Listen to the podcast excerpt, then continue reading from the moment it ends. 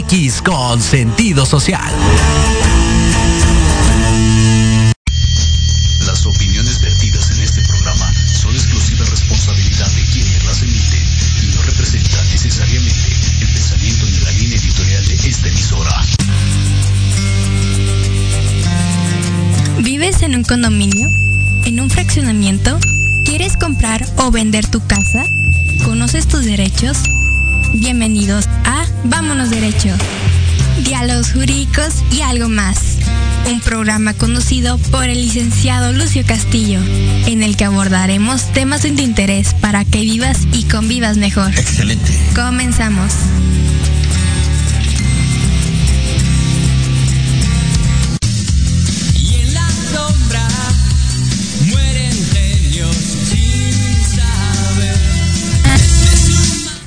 Hola, ¿cómo están? Muy buenas tardes, bienvenidos a Vámonos Derecho, Diálogos Jurídicos y algo más.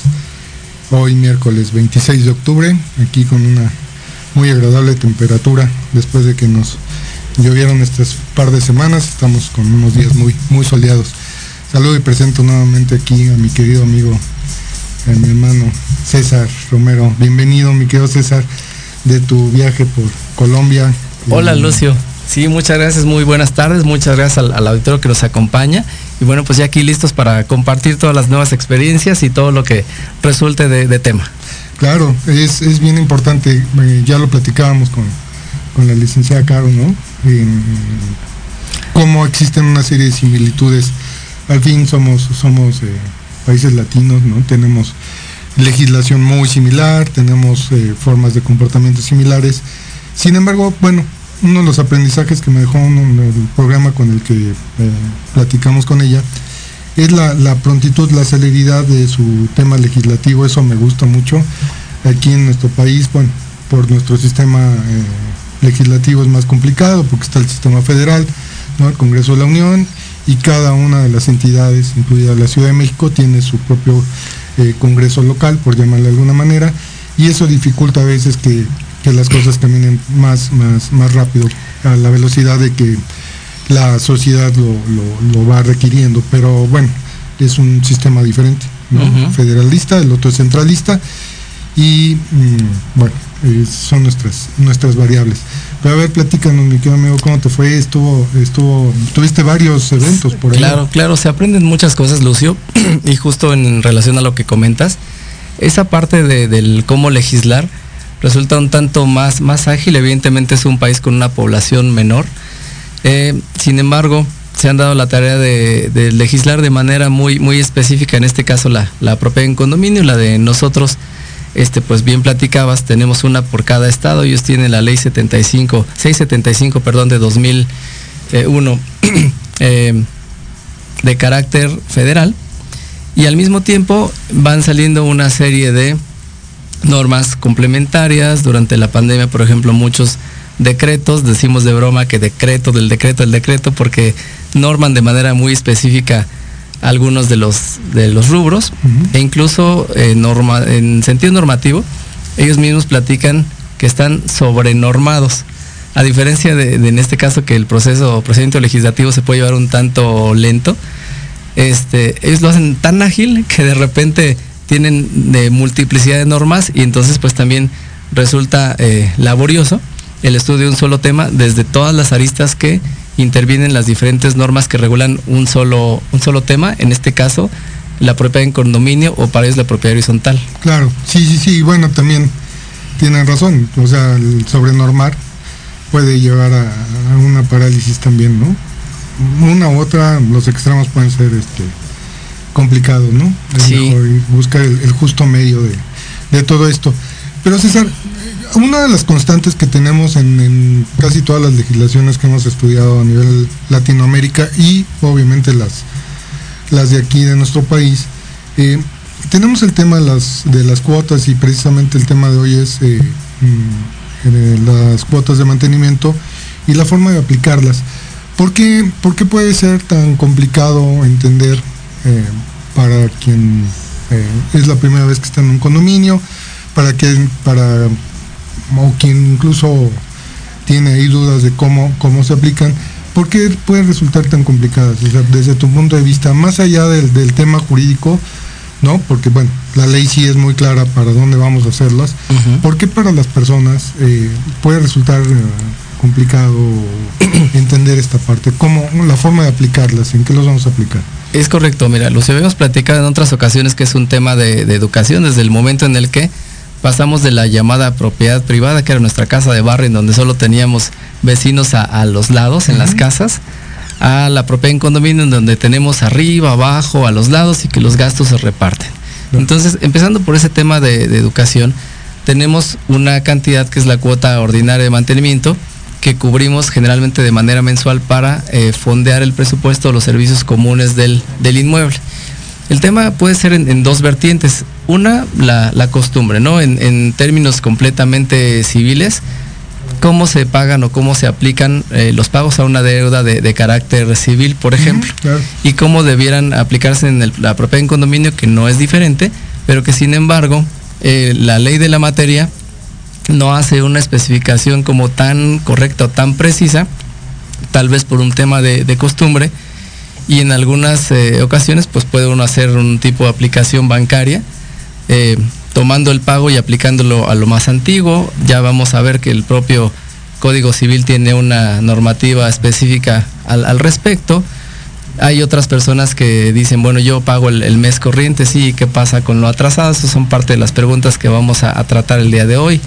Hay un interés que se establece eh, por el propio Código Civil, un interés legal del 9% anual Claro. y al mismo tiempo hay otra clase de, de moratorios que las asambleas de, de eh, pretenden establecer como, como sanción al incumplimiento en el pago eh, pronto o como una forma de obligar a que la gente pague en tiempo con eh, la consigna de que no pague más. Claro. Entonces, sí es un tema de, de costumbre, sí hay un, un cómo eh, legislativamente hablando, pero en ese sentido puede haber esas dos vertientes, si se hacen hacia la costumbre o si se hacen hacia la norma, y muchas veces la norma no es del todo el del conocimiento del, del condomino, y creo que ahí es donde, donde viene esa parte de, de estira y afloja en el pago o en la aplicación de las cuotas. Pero acabas de mencionar algo muy importante, César, porque a veces muchos de nuestros amigos, cuando nos consultan, quieren encontrar todo en la ley de propiedad en condominio. ¿no? De repente todo, o incluso, lo hemos comentado, también mis soluciones quieren que vengan de una sola institución. Caso de Ciudad de México, Procuraduría Social. O sea, tengo una ley y tengo una institución y a partir de ahí quiero que todo se solucione en un solo momento y con una sola norma. Sin embargo, aquí está el caso concreto de que no es así. ¿Por qué? Porque precisamente las reglas de los pagos, las reglas eh, eh, son eh, aplicables el Código Civil para el Distrito Federal, o y en su caso el federal, o en su caso los códigos civiles de cada uno de los estados donde se encuentra el condominio. Entonces, es ahí donde a veces la- las personas entran en una serie, me parece que en una serie de, lagunas o de cosas que no les quedan muy claras, ¿no? Lo que acabas de comentar.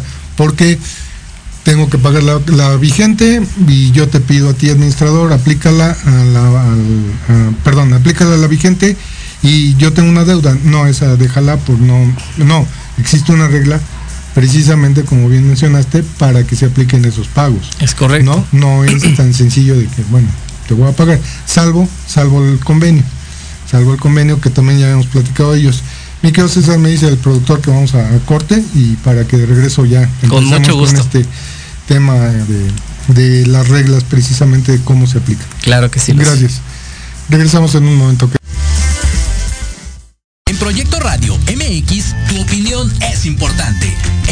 Un mensaje de voz vía WhatsApp al 55 64 18 82 80 con tu nombre y lugar de donde nos escuchas. Recuerda 55 64 18 82 80. Ahora te toca hablar a ti.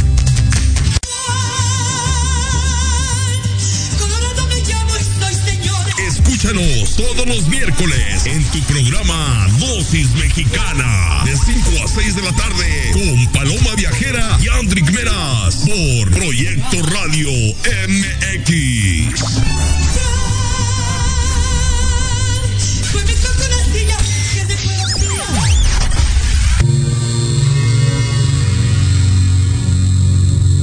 ¿Te gustaría saber para qué estás aquí? ¿Qué sorpresas guarda el universo? ¿Qué técnicas de sanación existen? Hola, yo soy y me llamo Iberreto. Te invito a escuchar Despertando tu conciencia en amor y armonía, donde tendremos temas e invitados enfocados en conocimiento y sanación resolviendo tus dudas. Todos los jueves a las 10 de la mañana por Proyecto Radio MX con sentido social.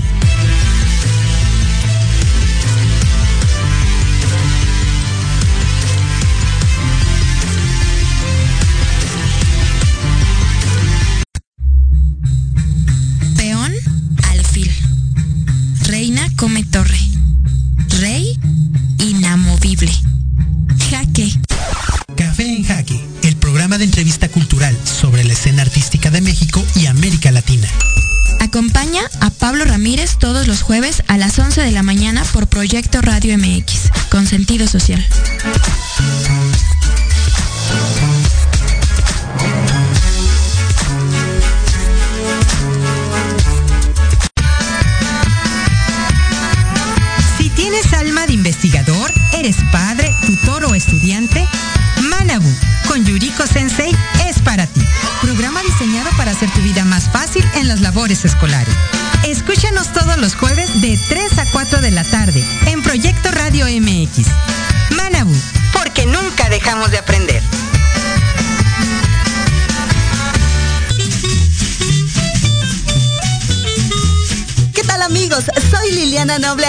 Los invito a escuchar Pulso Saludable, donde juntos aprenderemos cómo cuidar nuestra salud. A través de www.proyectoradiomx.com con sentido social. Todos los martes de 3 a 4 de la tarde. Síguenos en YouTube y Facebook. Aparecemos como Pulso Saludable.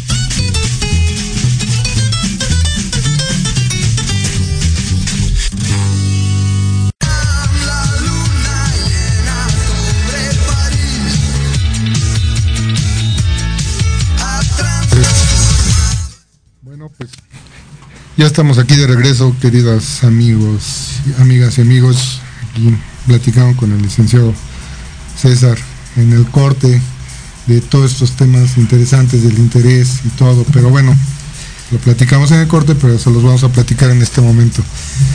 Entonces, quedamos que se aplicaban de esa manera, César, eh, y hay unas reglas. Vamos a, ¿te parece bien? ¿Cuáles son las reglas del pago? ¿Cómo aplican? ¿Y por qué no se dan de esa manera? Yo, yo creo, Lucio, que vamos a, empezar al revés, en, lo que no se debe hacer para que no caigamos en esto y vamos a empezarlo con un, sentido un poco más este, curioso para entrar en, la materia seria. Y, son temas que nosotros vemos todos los días y que traemos a la mesa porque a pesar de tener muchos años en la legislación, eh, son temas que suceden todos los días, cada que alguien compra en condominio, cada que debe, cada que empieza a pagar. Entonces son preguntas que son recurrentes y, platicaba con, contigo, Lucio, fuera del corte, que nos daba mucha curiosidad. Aquel condominio que con voluntad de pago preguntaba, oye, ¿y puedo pagar mi cuota a meses sin intereses? Y uno, pues, pues sí y no, porque al final del día, si yo, por ejemplo, pago mi, cuota con la tarjeta, y ese banco tiene promoción de mes sin intereses, pues el banco me cobrará así.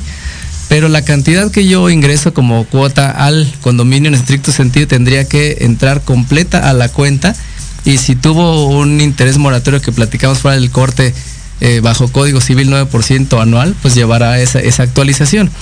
Pero digo, partiendo de, la broma, pues digamos que los meses de intereses se aplican, pero para mí, para mi banca.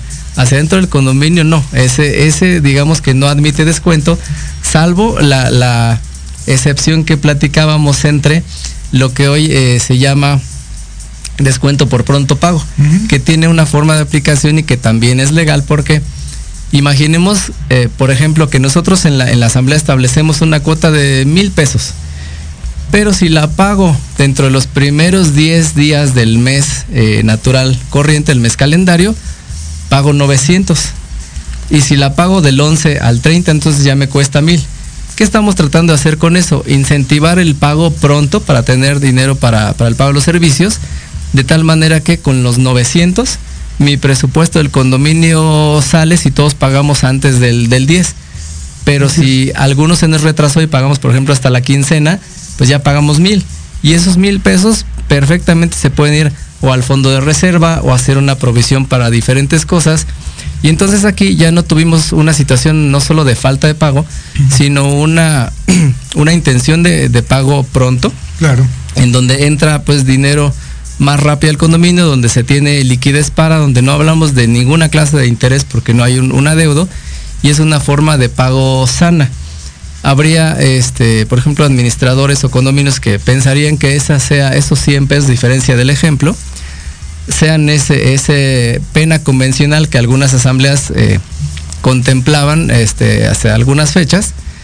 Y, y, no, bueno, se maneja de una manera más amable como el pronto pago. Distinto sería o muy parecido si en el acuerdo de asamblea nosotros determinamos que a las personas que se pasen del día 10 se les aplicará una pena convencional de 100 pesos. Uh -huh. Ese puede ser un acuerdo de asamblea eh, tomado válidamente si es por mayoría de votos, pero entonces ya no fueron descuento 900 ni 1000, sino 1100, ahí está la, la pena. Exacto. Y además de eso, viene ya lo que nosotros platicamos, que eso sí o sí con todos los adeudos, eh, deudas de, de carácter eh, civil incumplidas y el vencimiento va al mes inmediato siguiente. Estamos hablando que el Código Civil nos aplica este 9% anual, sí o sí. Sí, claro, porque es legal. Esa es, esa es la disposición que está en el Código Civil. Y ese, si, si no pactas, bueno, solamente tienes que decir que, que el interés, ¿no? Que, que causará intereses. Uh -huh. Una vez que lo, lo, mencionas así en el acuerdo de asamblea, pues en ese momento es aplicable el Código Civil y que el cual eh, topa eh, el cobro al 9% anual. Uh -huh. eh, ya si tú, como bien lo, lo, citas, si tú haces un acuerdo de asamblea en el cual tú hablas de una pena convencional, bueno, pueden subir ese tipo de montos, ¿no? Porque uh -huh. eh, de lo contrario, si lo manejas como interés, podrías estar pues transgrediendo esta disposición legal, ¿no? Ajá. eventualmente, ¿no? Digo, con sus eh, reservas, pero esa es la manera en que tú lo puedes salvar. Y es una forma muy eficiente, me parece, de incentivar el pago, ¿no? O sea, si yo me esfuerzo en pagarlo antes de esa fecha, voy a tener incluso un descuento. Si lo pago de cierta fecha a tal fecha, bueno, a lo mejor son los mil, y si pago después de esa fecha, entonces sí ya causan interés o una pena convencional. Claro. Entonces estamos incentivando el pronto pago, el, el pago regular, por alguna circunstancia no pude cumplir dentro de esos primeros días que me dabas descuento, y al final si de plano me, me, me, me alargué en el pago por más días, bueno, ya me causará otro, otro tipo de pagos. Claro. ¿Y cómo aplicamos, César? Aplicamos a la cuota más eh, antigua, a la, eh, si yo no hago un convenio contigo y de repente te hago el, el, pago de una cantidad de dinero, ¿cómo la aplicas como administrador? Ahí es, Lucio, donde entrábamos al tema de, de la costumbre, porque cuando nosotros leemos la, la ley propia en condominio, pues simplemente nos dice que hay que pagar la cuota, que la asamblea la establece, generalmente la ponemos de carácter eh, mensual, este, la misma cantidad para todos, o bien si nos vamos al tema de, de, indiviso, pues se divide de manera proporcional entre todos, de acuerdo a nuestro porcentaje de indiviso que corresponde a nuestro departamento.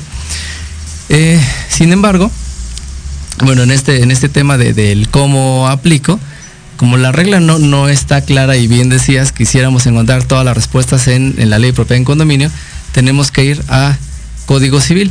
Y en este caso, pues tanto Código Civil como, como la costumbre, pues señalan que cuando hay multiplicidad de, de, deudas, si el acreedor, en este caso el condominio que debe la cuota, no señala o no elige cuál es el periodo al cual se debe aplicar, entonces el acreedor, en este caso el administrador que representa a la asamblea, lo aplicará al más antiguo.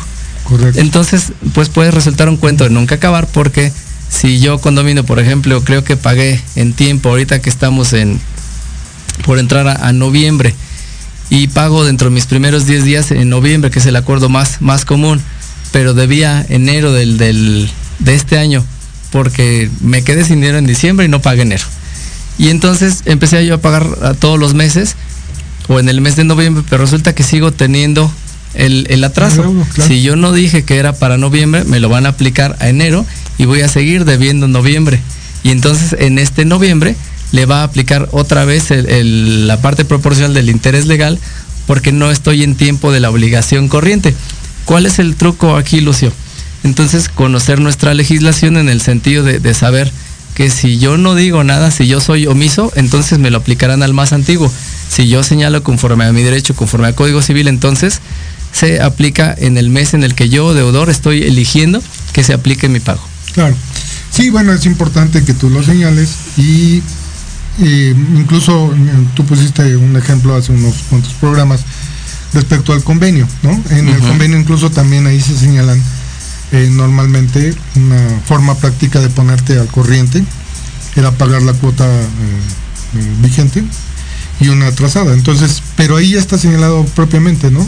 ¿Estás de acuerdo? Sí, en, Porque en la parte del convenio. En por- el convenio por ya lo señalaste perfectamente a cómo vas a aplicar cada una de esas cuotas que van a ir llegando a partir de ese momento, ¿no? Y ahí ya no vamos a, a contar un tema de, de interés legal o de morosidad porque ya tenemos un acuerdo al respecto, ya sabemos en qué fecha vamos a pagar cantidades ciertas.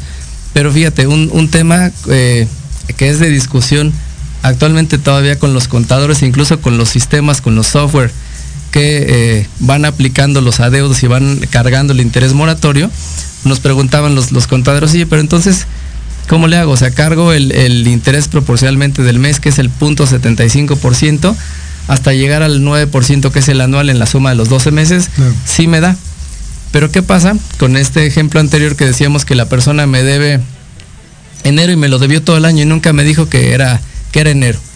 Entonces, él acumula una deuda durante 12 meses. ¿Qué va a pasar? Que esa una deuda en el ejemplo de mil pesos, pues va a tener un 9% en Sí, ese año claro. porque no la pagó. Pero al mismo tiempo, el condomino que no pagó todo el año de enero a diciembre, entonces va a tener, en el ejemplo de mil pesos, va a tener 12 mil pesos más un 9%. ¿Cuál es la diferencia? La base de cálculo. Porque entonces si yo tomo el 9 de mil, me da una cantidad, y si tomo el 9 de 12 mil, me da otra, pero sigue siendo el mismo 9. Claro, pero bueno, desde mi punto de vista lo correcto sería por cuota porque es el adeudo, no, no con la sumatoria, no con el acumulado. Y, y sin embargo, pues, ahí entra el Sí, punto de sí, discusión, porque entonces nosotros trataremos de aplicarlo al periodo. Si lo aplicamos de manera proporcional, digamos que una persona empezó a deber en el segundo semestre del año y dejó de pagar, si acumulamos el, el interés en, en esa parte proporcional, en lugar de reunir el 9 en el año, porque no debe el año, va a reunir un 4.5. Ujú. Entonces es un tema de proporcionalidad. Pero en los ejemplos así prontos que, que pusimos, el que me debe uno por los 12 meses acumula el 9 durante el año. El que me debe 12 durante todo el año acumula el 9 respecto de la otra cantidad. Pero tienen que ser de cada una de esas cantidades. Porque lo van reuniendo, lo, Claro. lo van sumando. Sin embargo, aquí en la parte práctica nosotros estamos conjugando eso que era la costumbre con lo que establece la ley, con lo que opinan los contadores, con lo que se pueden programar los sistemas. Y entonces ahí entra la parte interesantísima donde como jurídico de las administraciones nos toca resolver al, acreedor, que es el administrador, al deudor, que es el condominio en este caso, a los contadores que les toca la aplicación, a las personas que hacen los software que tienen que, que organizar esa parte y bueno, nos, nos trata de eh, dirigir. En estas mismas eh, reuniones porque tenemos afortunadamente capacitaciones constantes con las empresas que venden esta clase de software condominal y una de sus bases fundamentales es esta aplicación de, de cuotas. La pregunta que, que decíamos de los meses sin intereses salió en una capacitación de, de estas. Claro. Y entonces pues, nosotros como, como orientación al jurídico, tanto a los administradores como a la empresa misma, le dijimos, oye, no, a ver, los intereses, en este caso meses sin intereses son de las tiendas y la aplicación como tal del interés legal que tú puedas programar en tu sistema tiene que ser conforme a Código Civil. Claro. Pero tenemos la posibilidad de estar un poquito de, detrás de ese administrador para que eh, cada vez más, incluso a su tecnología, su tecnología sea un, un sistema apegado al sistema jurídico vigente. Es que ese es el gran tema. César. Estas personas son muy buenos técnicamente, pero siempre requieren de todo esto. O sea, si creen que bajo una premisa de un software sofisticado o con una base de datos de Excel, lo vas a lograr, sí, sí, sí lo vas a hacer numéricamente, pero puedes tener ese tipo de errores eh, jurídicos, ¿no? Que derivarían en una parte de una ilegalidad hasta cierto punto, ¿no? Que te podría ser invocada por quien debe y decirte, oye, no, no, no, no, no te debo todo eso, hazme, Claro. replanteame la, la deuda, ¿no? Porque efectivamente un número aplicado a una de- deuda global pues no va a ser lo mismo que una parcial. Esa es de simple lógica. Pero a veces, insisto, todas estas personas que hacen el software, que son muy buenos en su parte técnica, pues no, no conocen la parte jurídica administrativa y bueno, incurren en algunos errores que, bueno, afortunadamente se pueden corregir. Ahora, todo esto, eh, es una cuestión de acuerdos de asamblea. ¿Por qué? Porque también podría darse ese de meses sin intereses, ¿estás de acuerdo? Siempre y cuando en esta asamblea hayan acordado abrir una cuenta en cierta institución bancaria, contraten una terminal para hacer los cobros y que hayan hecho un convenio con el banco. Finalmente que ese banco les permita a su terminal hacer ese tipo de cobros a meses sin intereses y que el, eh, la asamblea haya acordado. ¿Por qué? Porque si hay un cobro. O sea, el banco te dice de intereses, sí, pero no los paga el banco. los vas a pagar tú como, como usuario de la terminal. Más el cobro de tu comisión por el uso de, la terminal. Ya de cualquier pago que hagas en tarjeta de débito o de crédito, tienes un cargo. Exacto. ¿no? Más el cobro de los intereses. Si, todo eso está dispuesto el condominio a absorberlos a esos intereses moratorios o esos eh, cargos financieros que te cobra el banco, bueno, sí se pueden hacer. Claro. pero insisto, que estén acordados en la asamblea. Y, podría parecer, Lucio, que estuviésemos haciendo, por ejemplo, una serie de, acuerdos de pago con corte totalmente bancario, pero uno, que el acuerdo sea legal, dos, que sea de, mayoría para que tenga esa legalidad, dos, que sea pues eh, jurídica y materialmente posible. Entonces, eh, tienes toda la razón en el tema de que hay que considerar las comisiones, porque esa terminal con la que cobramos en, el condominio nos cuesta un porcentaje. Este otro convenio, por ejemplo, el, llamado convenio CIE con los diferentes bancos, tiene otra, otra comisión. Entonces, nosotros administradores al presentar los estados de cuenta y para que todo cuadre perfectamente y sean pesos redonditos, tendremos que considerar, ok, si la cuota fue de tanto, pero los gastos de tanto otro, pero las comisiones bancarias de tanto al mes y van reduciendo o van subiendo, depende de los montos mínimos que, requiera la cuenta, que sí es un manejo completamente de, banca. Y entonces nosotros podremos presentar a través de los contadores unos estados financieros completamente correctos y perfectos, pero en esta charla de amigos Lucio, por ejemplo, parecería como que estamos desvelando los secretos de la administración. No, son tips de, super amigos. Pero, pero, estás de acuerdo que, hay muchas administraciones que ni siquiera lo, lo, manejan. Digo, no es de no estar, pero ni siquiera lo manejan y por eso no cuadran, por eso no les dan, porque no tienen esta esta parte, voy a usar un calificativo, a lo mejor chocante, pero esta parte fina del manejo financiero, ¿no? Donde tú haces todo, porque incluso del cobro de esas comisiones hay un impuesto. Claro hay un IVA por esas comisiones. Entonces, todo eso lo vas a ir pagando y ya no te va a ir cuadrando, ¿no? Y a lo mejor me dices, son 3%, pues no pasa nada, más el IVA, más todo esto. Pero al final, eso te va descuadrando todas tus finanzas. Es correcto. Y bien dijiste, es la parte fina de, la materia, fuera de todos los temas de, convivencia humana que se dan en, todo el planeta.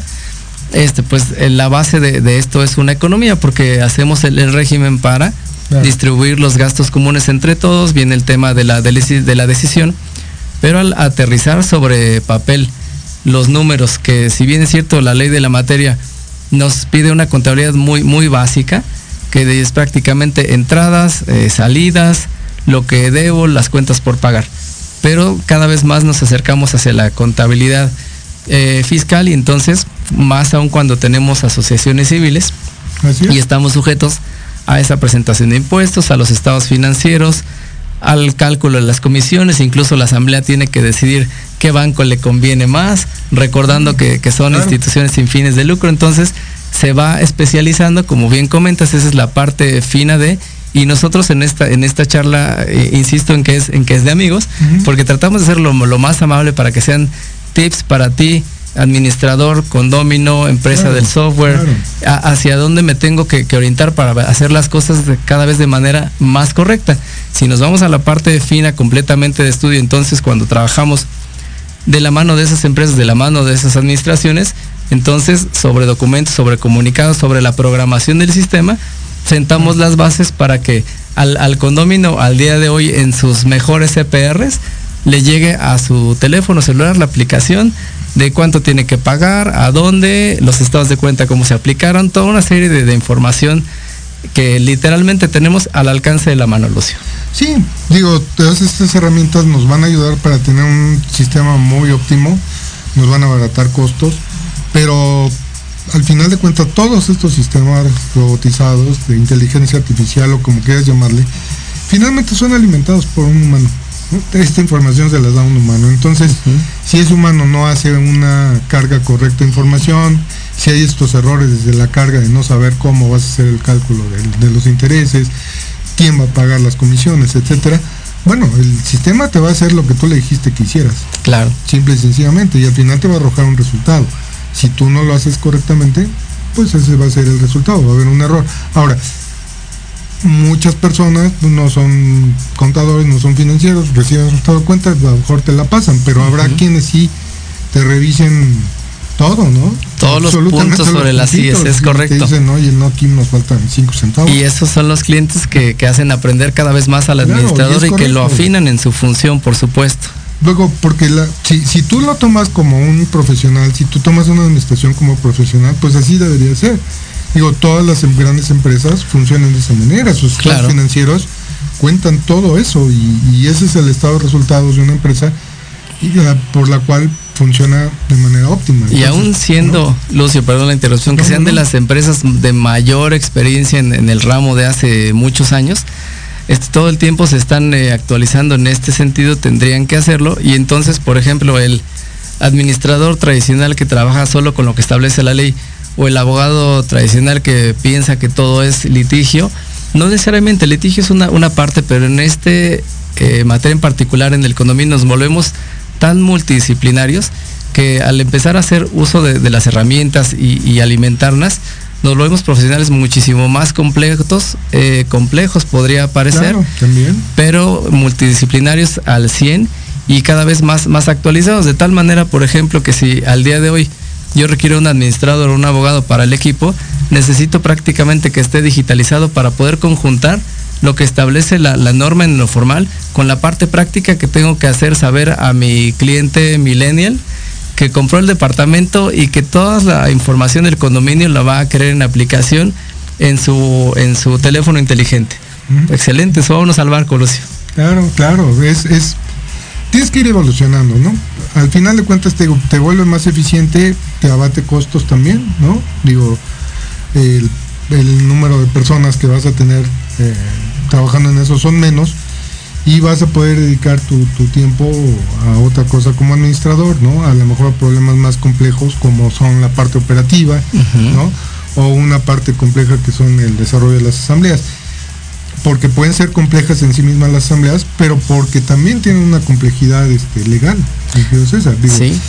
No, no, no todo el mundo puede llevar una, una asamblea, ¿no? Incluso muchos colegas que no se dedican a la materia, pues les es, es, complicado llevarlo. Entonces, a lo mejor dedicarte más a esa parte legal, a lo mejor dedicarte más a la parte operativa, ¿no? al mantenimiento propiamente, al buen funcionamiento, y ya la parte administrativa pues ya la tienes solucionada con este tipo de herramientas, ¿no? Ya no le dedicas tanto tiempo para estarlas este, pues revisando, ¿no? Se Por hace supuesto. un proceso en automático. Y, y es un proceso de, de, construcción que decíamos, aún sean las empresas de, de, mayor experiencia, siempre al llegar a un edificio nuevo tenemos una curva de aprendizaje en donde nos toca conocer a nuestro cliente, donde nos toca saber cómo funciona su operación, cuál era su costumbre. No se trata, por ejemplo, como administradores de, de llegar y todo nuevo. No, hay cosas que funcionan como la propia norma. Esas cosas que funcionan se mantienen, hay otras que se pueden optimizar. En cuestión de, de presupuesto, pues siempre nos van a, a pedir que tratemos de hacer más cosas con menos dinero o con la misma. Un, un sueño, por ejemplo, muy eh, recurrente en los condominios es que puedan pagar menos. No, tal vez no vayan a pagar menos, pero sí puedan tener mejor servicio, pero sí puedan optimizar e invertir en, otros rubros. Y eso es algo de lo que nos va a dar o a regresar al correcto tema de la, de la aplicación de las cuotas, porque ya dijimos que puedo elegir, ya dijimos cómo se aplica conforme a la costumbre bancaria, conforme al Código Civil, qué pasa con el, pronto pago, qué pasa con los meses sin intereses, pero también podemos hacer provisiones para, para obras nuevas y en ese optimizar el presupuesto En esas pequeñas decisiones donde el administrador se capacitó, en donde el, dueño del EPR alimentó de manera debida su, su, sistema, como bien comentas, hace mucho más ágil esa parte del, día a día del administrador que simplemente ya está bien, digamos, eh, programado de, inicio. Y entonces, bueno, sí nos dedicamos a esta parte operativa en donde, pues, eh, para bien o para mal, siempre hay emergencia, siempre pasa algo que tenemos que atender con criterio, con criterio jurídico, con criterio práctico incluso en el tema de, finanzas, hacer provisiones correctas, proyecciones, ya conforme el, nivel del, inmueble y el nivel de vida de la persona eh, sube, tiene mayores exigencias y, su condominio se maneja como si fuera su, empresa. Eh, más aún, insisto, en aquellas en las que tenemos asociación civil. Y entonces, de esta aplicación de, las cuotas tenemos ya una implicación hacia el carácter fiscal, que seguramente será tema de otra charla pero que sí o sí, insisto, y no porque nosotros nos dediquemos a, esta parte de la administración desde el punto de vista jurídico, pero sí es algo que, sienta la base del, deber ser y que bien ejecutado lleva a una correcta operación, a una correcta finanza y por supuesto a un sustento jurídico correcto. Tú hablabas hace rato, César, de que me haces una provisión. La forma de aplicación, pues creo que quedó eh, comentada ahorita, pero Existen dos más, la cuota ordinaria y tendríamos, en grosso modo, la, cuota extraordinaria y el fondo de mantenimiento. Entonces yo creo que también esa forma de aplicación, esas dos están más etiquetadas, ¿no? Eh, digamos, si de la cuota ordinaria tu forma de aplicación es, lo aplicaste a la operación normal del día a día, si te sobra eh, recurso, bueno, probablemente lo metas a ese fondo de reserva. y, viceversa, si te hace falta en la parte de operación, sale de ese fondo de, reserva para la aplicación de, la cuestión ordinaria. Pero creo que esos dos rubros también son especiales, ¿no, mi querido amigo? Claro. Porque digamos que todo lo, del día a día lo vamos llevando a, partir de la cuota ordinaria, ¿no? La cuota normal. Pero eh, hay de esos dos fondos que al final de cuentas es cómo los vamos a aplicar. Yo creo que sería importante hacer la mención, ¿no? claro. Sí, por supuesto. Hablaríamos del fondo de reserva, del extraordinario y del ordinario. Sí. Y en este caso, fíjate que también por el tema de, no tenerlo debidamente previsto de manera específica la norma, hay condominios que nos preguntan, oye César, ¿y cuánto debe ser mi fondo de reserva? La verdad es que no hay una cantidad de un porcentaje que la ley determine. Sin embargo, eh, en ocasiones se llega a asimilar a las sociedades mercantiles en donde nos dice que podemos hacer provisiones hasta llegar al 20. Entonces, un, fondo de reserva del 20% del presupuesto, de acuerdo a las necesidades anuales, por ejemplo, prever una impermeabilización que sabemos que es de carácter anual y que no tenga que salir de un golpe a una cuota extraordinaria, eso es una buena provisión que puede salir del fondo de reserva. Hay acuerdos de asamblea que pueden decir en el ejemplo básico de los mil pesos, ok, mi cuota es de, mil pesos, pero vamos a destinar de esos mil un 20% al fondo de reserva. Y entonces mi cuota para el fondo ordinario van a ser 800 y paulatinamente voy a destinar 200, 200, 200 cada vez hasta ir reuniendo ese fondo de reserva y al final del camino, quien decide cómo se va a utilizar ese fondo es la asamblea. Nos deja este tercer rubro que es el, extraordinario que en las más de las ocasiones quisiéramos no, no tener que, que echar mano del, del mismo, pero en estricto, si el ordinario lo tenemos para el gasto corriente, para lo que ya sabemos que se gasta mes con mes, y el fondo de reserva lo podemos ir provisionando, el extraordinario podría ser o para casos urgentes o para mejoras que pues salieron del presupuesto ordinario, que escaparon del, del mismo en su cálculo, o que tal vez no es materia del, del fondo de reserva, que son mejoras, reparaciones, remodelaciones o simplemente correcciones de carácter urgente, quisiéramos que no, no sucediera porque eso desbalancea el presupuesto tanto del condominio como del propio condominio y en las más de las ocasiones llega a haber eh, más morosidad por la extraordinaria que por la ordinaria. Y el carácter de, ley eh, indica que con una sola cuota extraordinaria esa persona se vuelve moroso y empieza el tema de la restricción de servicios, de los convenios. Entonces, en esos tres eh, fondos que, que comentas, todo, todo parte de una correcta eh, planeación o diseño del plan anual de trabajo. Que en este plan anual de trabajo va diferente del presupuesto ordinario mensual o del anual. Si por ejemplo nosotros sabemos que nuestro condominio gasta al mes vigilancia, mantenimiento y limpieza básicamente. Y sabemos que al mes nos vamos a gastar 10 mil pesos. Pues es mi, mi presupuesto mensual. El anual, lógicamente, van a ser 120 mil. Por 12, claro. Y si hago la, la provisión del, del 20%, bueno, pues tendré ese otro porcentaje ahí. Y si tengo obras de carácter extraordinario que, que, salen de lo que voy a gastar al mes para hacer una obra, entonces también de manera planeada, coordinada, se presenta el proyecto, se presenta el presupuesto, se distribuye la cantidad como una cuota extraordinaria que incluso hay facilidades de pago de cubrirse a, varios meses hasta empezar el proyecto, hasta definir los contratos, hasta definir las garantías. Y entonces ese fondo extraordinario realmente no se vuelve un gasto tan extraordinario porque lo prevemos desde el inicio del año dentro del presupuesto anual y conforme al plan anual de mantenimiento. Claro. Es, es, simplemente un tema de, de previsión. De previsión. Ahora, ¿Qué pasa cuando esa cuota, aún siendo esa extraordinaria y prevista o planeada, llega otra eventualidad y no y no y no es suficiente tampoco, ¿no? Porque bueno. no lo sé. Eh, una cosa rara y que haya sucedido en el condominio y que de repente tenías una provisión, pero ya olvídate de impermeabilizar, mejor hay que atender esta otra eh, emergencia y entonces ni siquiera me alcanza ese fondo. Claro. ¿No? Finalmente eh, vas a hacer una convocatoria para ese es para correcto. solventar ese problema. ¿no? Y tan real, Lucio, como que en la Ciudad de México, en este país, nos tiembla, este, llueve, se sí. inunda. Sí, sí, entonces, esa puede ser la clase de, de ejemplos.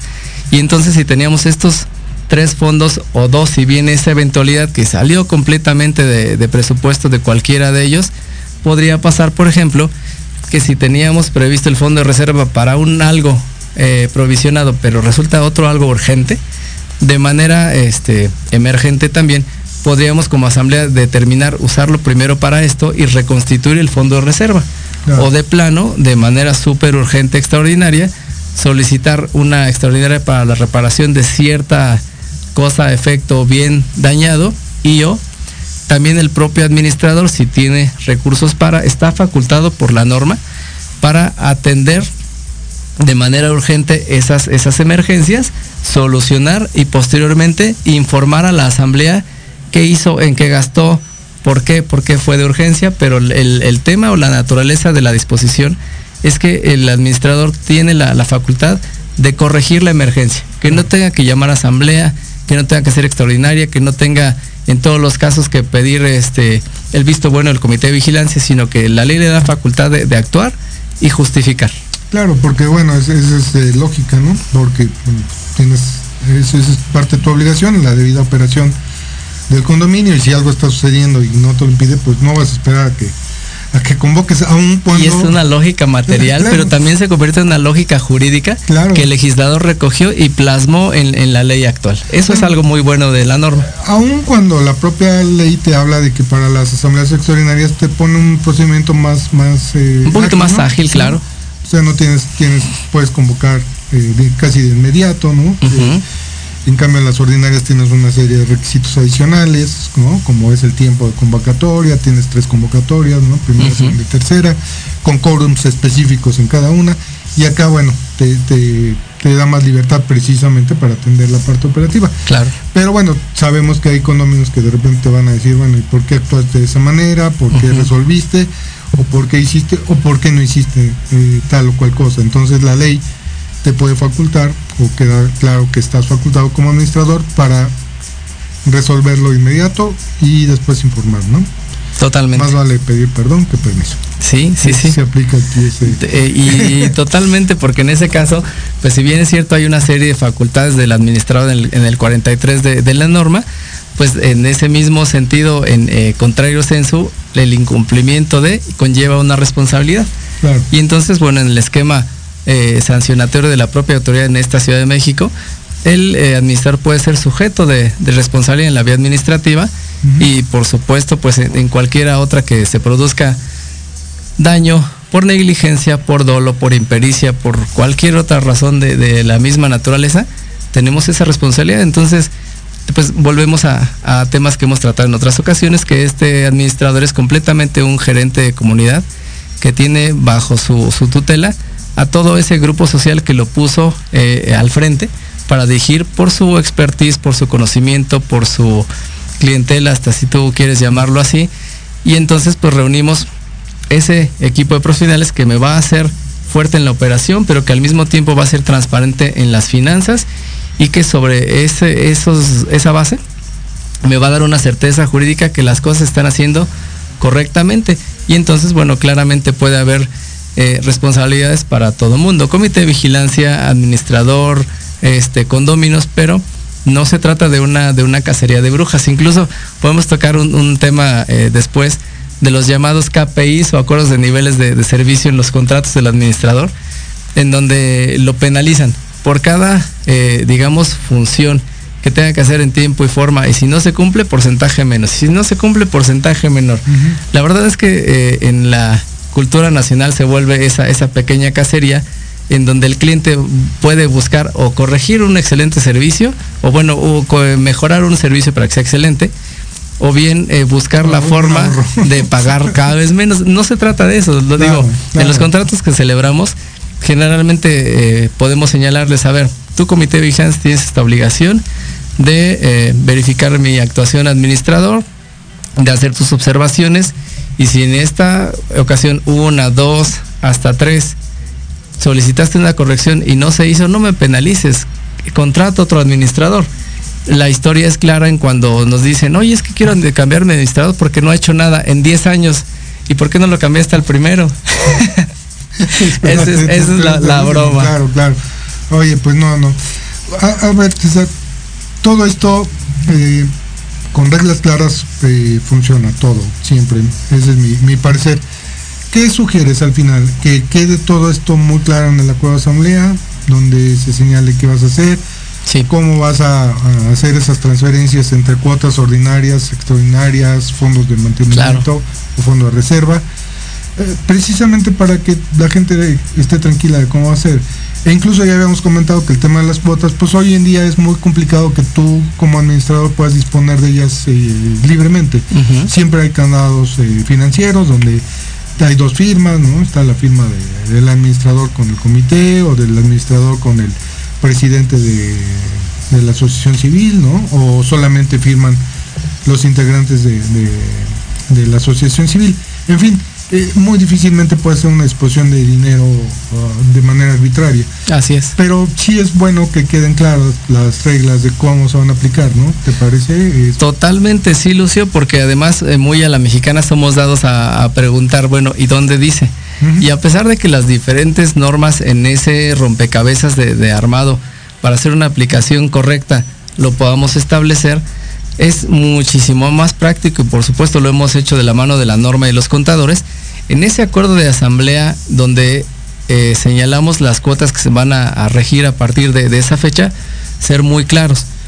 La regla general en este acuerdo de asamblea va a decir, eh, se pagará tal cantidad los primeros 10 días del mes, este, a la cuenta bancaria, en efectivo, que ya casi no se hace, vía transferencia pero no ponemos las condiciones de modo, tiempo y lugar del pago y por supuesto la forma de aplicación. Sí funciona, por supuesto, en la práctica hemos hecho eh, acuerdos que, por ejemplo, en un establecimiento de cuotas se pueden llevar cinco renglones. Nosotros nos podemos llevar media página, la página completa del libro de actas, pero con un señalamiento preciso y específico de condiciones de modo, tiempo y lugar y además de especificaciones de aplicación del pago que puede ser en este caso retomando lo que Código Civil establece o poniendo condiciones muy, muy a la bancaria, como platicaste en el, en el ejemplo, que sean muy claras, que sean de mayoría, que estén plasmadas debidamente en ese libro y que cuando tengamos un, tema de, mora, podamos a partir de ese documento construir un requerimiento correcto con un estado de cuenta perfectamente eh, fundado. Y entonces, en el caso de tener que requerir, tener todos los elementos para. De otra manera, si nuestro acuerdo es, es flojo, entraríamos en el tema de, pero ¿por qué me lo aplicaste a la viejita? ¿Y por qué no al nuevo? ¿Y por qué el interés? Sí o sí, la respuesta, Lucio, comparto totalmente contigo. Ese acuerdo de establecimiento de cuotas que sea muy específico, reitero, condiciones de modo, tiempo y lugar como cualquier obligación de pago y las especificaciones de aplicación retomando lo señalado en la materia más lo establecido previamente en Código Civil. Claro, y obviamente al estar plasmados en el libro de actas que ya platicamos, tienen una serie de requisitos de formalidad, de que los tengas, de cómo van a estar, pues esto te van a dar una garantía a ti administrador y sobre todo también a todos los condóminos, pues eh, cuando haya una duda de por qué aplicaste o no, pues hay un, un libro ahí que nos eh, plasmó todas estas ideas de cómo lo vamos a hacer. No me ha comentado mi productor, pero parece que ya nos vamos a ir eh, a, despedir. Mi César, como siempre, el, programa platicando este tema se va rapidísimo. Muchas gracias, que bueno que tenemos de regreso. Gracias. Y que ya te vas de todas maneras en breve, pero bueno, eh, tendremos un programa más contigo acá en, vivo y, este, y tal vez hagamos un un remoto ahí en Colombia, ¿no? Vas a claro, alguna, alguna colaboración platicaba con, con Lucio que en próximas fechas, bueno, pues asistimos a una nueva cumbre internacional de gestión social administrado en la ciudad de Bogotá, que es un evento anual.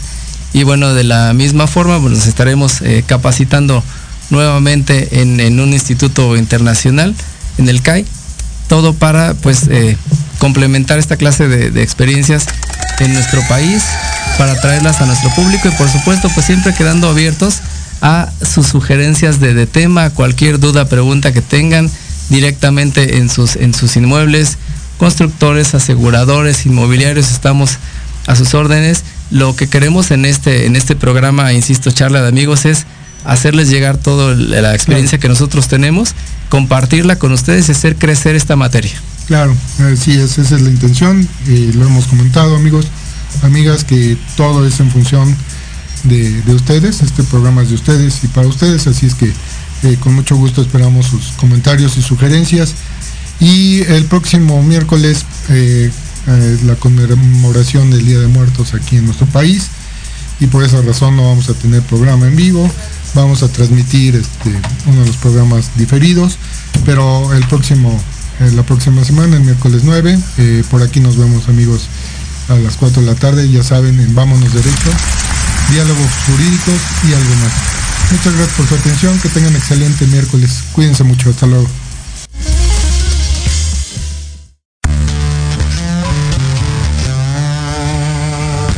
Gracias por escuchar Vámonos Derecho. Estamos también en redes sociales como Condomatch Point. Te esperamos todos los miércoles de 4 a 5 de la tarde a través de Proyecto Radio MX con sentido social.